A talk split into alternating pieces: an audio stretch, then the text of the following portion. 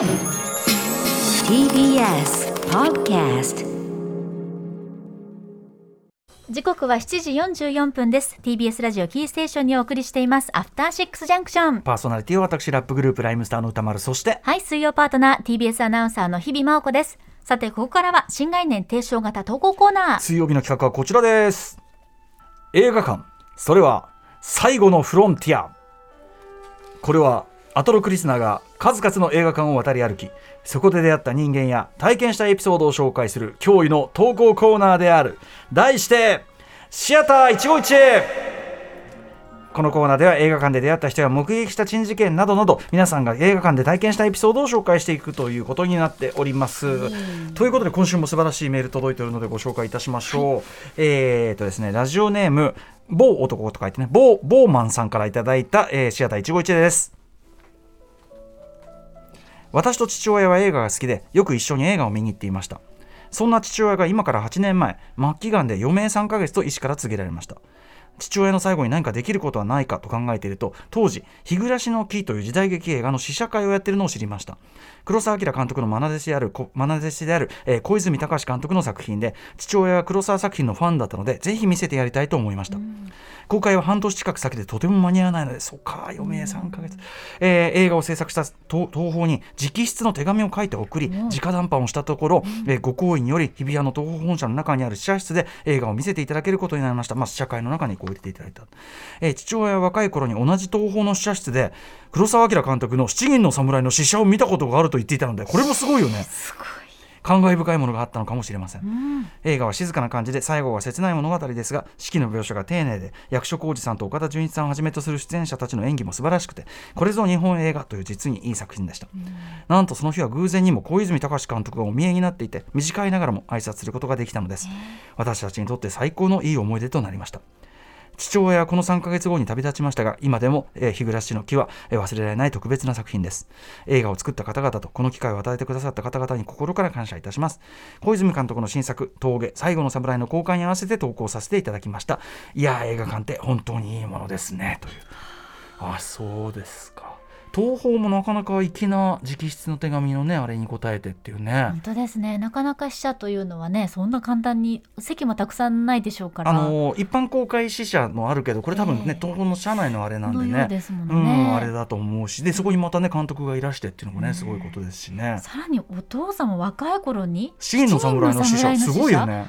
すっごいうん。本当に歴史的瞬間のねねえ。目撃者だっていらっしゃったってことですよね。はい、お父さんもさぞかし感慨深かったんじゃないですかね。うんなんかこの余命わずかでですごくこう見たい映画があってそれを、まあ、ある種特別に先に見るって話でいうとあのファンボーイズっていうねね「あのスター・ウォーズ」のエピソード1が公開された時にそのえっ、とあのなんていうかな、まあ、余命何ヶ月の友人の、うん。がどうしてもその「スター・ウォーズ」の新作がやるっていうのだったら見たいっていうんで、うん。彼のためにそのジョージ・ルーカスのルーカスフィルムに忍び込んでエピソード1のあれをフィルムを盗んでこようとするっていうとんでもない話。でもそれ最終的にはあの粋な計らいというか、ええ。ルーカスの粋な計らいで彼は一足先に、まあ、見ること彼だけが見ることができて、うん。で他のメンバーはその公開タイミングでもう彼も亡くなっちゃった後に、ん。みんなでそのエピソード1を見に行くと。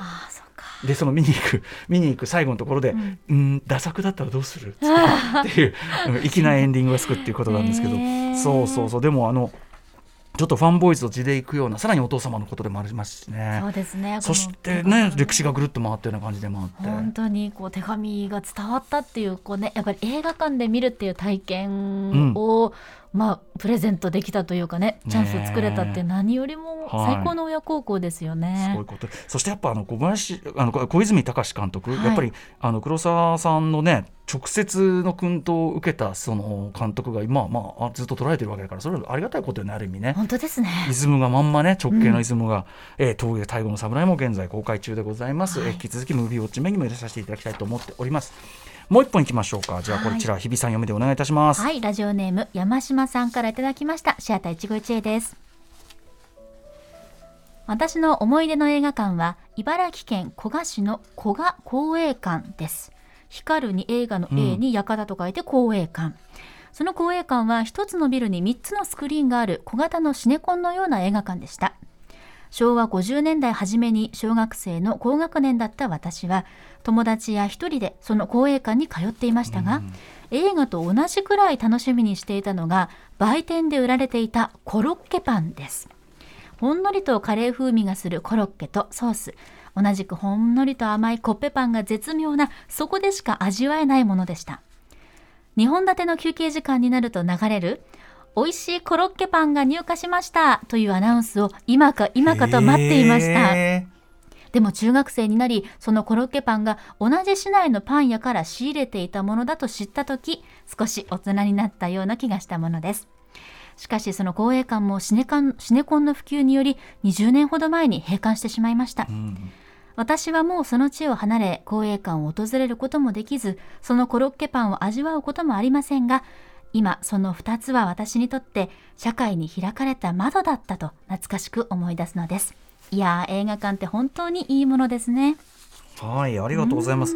あの確かにね、あの各映画館今みたいにこう、まあシネコンとかだったらそのね東宝系だったら東宝系の置いてあるものってまあ決まってるわけですけど、ええ。やっぱ各映画館そういうねコーヒーだったり、うん。なんかお菓子だったりっていうのはその各映画館ごとにあったわけだから近所のパン屋さんから仕入れたコロッケパンってあり得るし、うんその間に美味しいコロッケパンが入荷しましたってアナウンスが入るってすごいよね。本当ですね、あうん。今ですねおそらくこれどなたかのブログなんですけれども。あ公営館のこれコロッケパン、はい。すげえキャベツいっぱい入ってんだね。そしてねコロッケのパンよりもコロッケが大きくてすげえ。キャベツもちょっとこう太めにカットされてて。ちょっとなんか思ってたよりハンバーガーチックな形なんだね。そうですね、うん。うわこれは美味しそうへだ。ーこのアナウンス。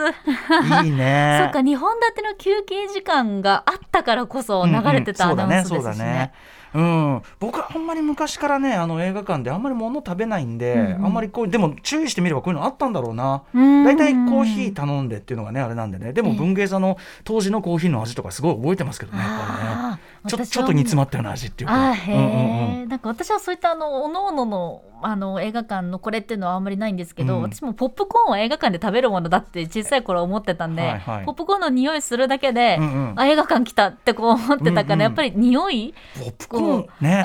ポップコーン我々のさ人生におけるポップコーン消費率のうちさ多分9割は映画館じゃないだってさ。映画館でしか食べまああとディズニーランドとかかな、うんうん。まあでもやっぱりあの香りを嗅ぐだけでワクワクするっていうか。あとはね、もうあのコロナでだいぶ中断しちゃいましたけど、うん。我々のね、なんかたまの休みに集まってのおあのお楽しみ会で、ええ。あの日比さんが用意してきたポップコーン機、ポップコーン作る機で。ポップコーンメーカーを買っちゃったんです思わずはしゃいで。ポップコーンメーカーをね持ってきてくれて、ポップコーンを作りましたもんね、わざわざもうあれね。だけでうわポップつけるだけでうええ。わつけるっていう、でも美味しかったよすごいあれ。美味しかったですよね、うんうん。そう出来たてのほかほかポップコーンってうん。映画館とかでしか食べなかったから、うんいや家で食べられるなんていやいいよね。いや美味しかった美味しかった。じゃああれもまたぜひやりましょうね。ねポップコーンもねせっかく買ったんだからね。取ってあるあれ大丈夫。ありますよまだあのかそこに置いてあるそこに？ね使いましょうぜひね。はい、えー、あ素敵ですね。こういうだから映画館ごとのね、うんあのー今もねその館ごとのオリジナルなそのドリンクだの食べ物みたいなところもあると思うけど、ええそういうのもいいですね。ちょっと思い出とセットでねねやっていただくのもありかもしれません。公営館いいね。なんかこう、あね結構あれだね。すごいなんていうのかな。